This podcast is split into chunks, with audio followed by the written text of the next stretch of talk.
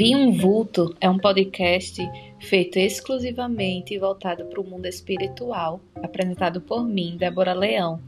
Então, se você é uma dessas pessoas, assim como eu, que ama assuntos voltados para a espiritualidade, para o místico, para o ocultismo, acompanhe esse podcast aqui, porque conversa, assunto e história é o que não vai faltar.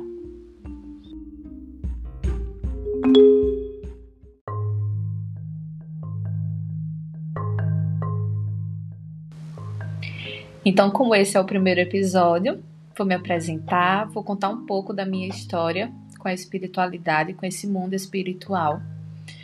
Desde sempre eu fui é, um pouco diferente dos outros, porque as pessoas me achavam chata, né, quando eu era criança, porque eu não tinha toda essa, essa simpatia com as pessoas mas é porque desde pequena eu já sentia muito a energia das pessoas, bem aquilo de tipo aquela frase do santo não vai não bate. Então, meu santo não batia com muitas pessoas, então por causa disso eu era vista como chata. Só que hoje em dia eu entendo que, na verdade, era um tipo de defesa minha para que eu não acabasse pegando essas energias das outras pessoas. Então eu fui a criança chata da família. E aí é, eu sempre via vulto. Tava na casa, sim, tava em casa e via passar alguém. Já vi muitas vezes, é, muitas vezes mesmo. Então era tipo assim: ah, acabei de ver um vulto. Algo bem comum para mim. Enquanto outras pessoas já ficavam morrendo de medo, eu já via tanto assim que eu ficava ok, já era algo normal. E aí, é, quando foi em 2017, foi quando começou mesmo minha história com a espiritualidade. Quando foi o ano que meu pai faleceu, então foi assim o momento em que ele em que aconteceu essa transição na minha vida do meu pai ter falecido aconteceu também é, uma abertura muito grande uma conexão muito grande minha com o mundo espiritual. Foi o ano em que eu comecei a trabalhar em um centro espírita e eu acho engraçado, eu fico lembrando e rindo porque às vezes eu estava na cama sentada jurando que era minha pressão que estava baixando, mas aí depois eu descobri que na verdade era incorporação. Que na verdade o nome não é incorporação, né? Mas a gente conhece por isso. Então eu estava incorporando. E achando que estava passando mal, mas não. E aí eu comecei a trabalhar no centro. E o motivo que fez eu começar a trabalhar no centro espírita foi porque minha irmã, ela. A gente tava conversando normal e ela, puf, desmaiava. Tava almoçando, ela do nada, ai, vou desmaiar, e desmaiava. Então, a gente foi pro médico, né? Ela passou 15 dias internada, fez todo tipo de exame, fez uma bateria de exames e o médico disse assim: Olha, eu vou ter que liberar ela porque ela tá aqui só tomando soro e não tem motivo dela estar tá aqui. Os exames delas estão, todo no, estão todos normais, então assim, eu vou liberar ela para casa. E aí, uma vizinha da gente conhecia uma senhora com uma mediunidade assim muito, muito alta de ter visão mesmo. E aí ela falou: Ah, eu vou falar com a dona Fulana, vou dar o nome dela, da, da minha irmã, né? E aí vou falar o que é que tá acontecendo e vou pedir para ela fazer um, uma reza para ver o porquê dela tá assim. E aí, no dia que essa senhora estava fazendo essa oração, eu me lembro assim, nitidamente. Eu tava na cozinha, tava só eu e minha irmã. E a cozinha da minha antiga casa dava para ver a sala e da sala dava para ver a área. Então eu conseguia enxergar a área da casa.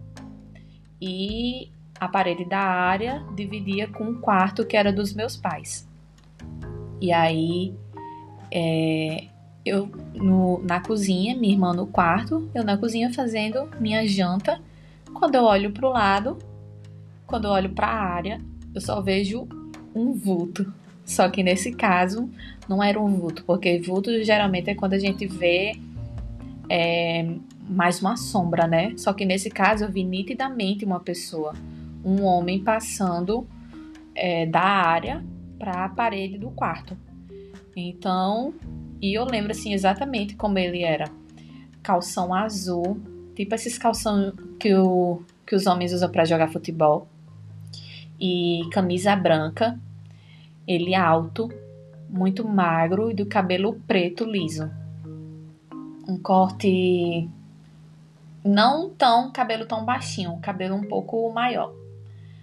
Aí eu vi esse espírito passando. Aí eu só disse assim: "Ah, acabei de ver um espírito. Acabei de ver um, um vulto passando ali. Minha irmã, meu Deus, Deus me livre, não sei o que. Isso, ok, né? Eu vi, mas ok. E nessa mesma noite, a senhora ligou de volta para a vizinha para contar o que é que estava acontecendo com minha irmã. E aí foi, ela foi contando e a gente foi entendendo por que minha irmã estava desmaiando. É, ela disse que a gente chama um irmãozinho. Um irmãozinho tinha ido, tinha sido levado para dentro de casa por alguém, alguém que estava muito perturbado, alguém que estava precisando de muita ajuda. E nesse momento, quando essa senhora falou isso, eu, minha mãe, a gente pensou assim em todo mundo da casa, menos em mim, que era essa pessoa que estava precisando de ajuda.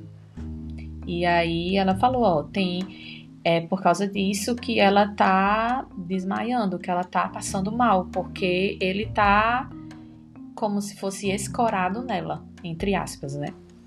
E aí ele tá absorvendo toda a energia dela. Então, por isso que ela tá desmaiando muito. E aí a vizinha pegou e disse: "Ah, eu conheço um centro, a gente amanhã leva ela para ver se encaminha, né, para a luz, para o mundo espiritual, esse espírito que está precisando de ajuda, de socorro, porque ele estava sugando minha irmã, a energia da minha irmã. Então, quando foi no outro dia, é, eu ainda lembro minha mãe, minha mãe e minha irmã se arrumando para poder ir, ir para o centro.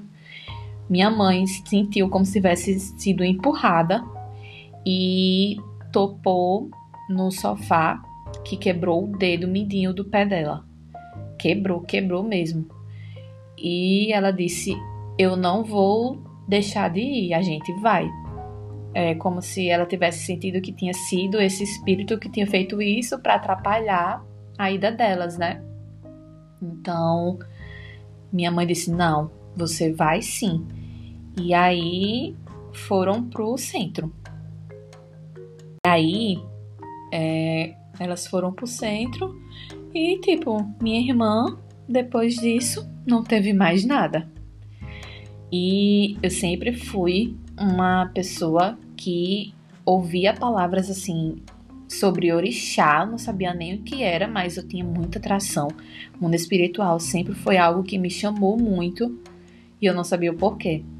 Então, eu resolvi no outro dia, aí sim, no centro deram tratamento para minha irmã, né, para ela ficar fazendo tratamento para normalizar toda a energia dela, porque ela estava sendo muito sugada. E aí, quando ela começou a fazer o tratamento dela, eu fui. Quando eu cheguei no centro, eu me senti muito mal. Muito, muito mal. E eu não entendi o porquê. Muito mal mesmo. E aí é, falaram assim: quando eles, eles explicam antes de começar né, o, o, atendimento, como é que funciona e tudo, e fala que você vai passar pela sala de desobsessão, vai passar pelo passe e vai sair bem, vai sair melhor do que quando chegou. Só que quando chegou a minha vez, quando eu passei por essas salas, quando eu saí, eu saí assim muito mal. Muito, muito mal. Eu saí péssima. E aí eu fui falar com a pessoa que estava trabalhando naquele dia lá e disse isso. E a pessoa disse: é sua mediunidade que está muito alta, muito ostensiva. E você está precisando normalizar isso, se doutrinar, porque senão vai acontecer o que estava acontecendo, né? O que estava acontecendo que era eu tá acabando é, levando os espíritos para dentro de casa porque não sabia me doutrinar, não vigiava meus pensamentos, enfim, não cuidava da minha energia. Então, a partir daquele dia ali, eu comecei a frequentar o centro e comecei bem rapidamente assim, também comecei a trabalhar. Então, passei uns dois anos e meio trabalhando no centro, é, descobri muitos guias meus que trabalham comigo, muitas entidades de Pombagira, é, Exu, Preto Velho. Fui criando essa conexão muito forte com quem anda comigo, com quem me protege. E aí, desde lá até agora, até hoje, até esse dia de hoje que vocês estão ouvindo esse podcast, eu comecei a trabalhar. Eu ainda continuo trabalhando com o mundo espiritual, com a espiritualidade.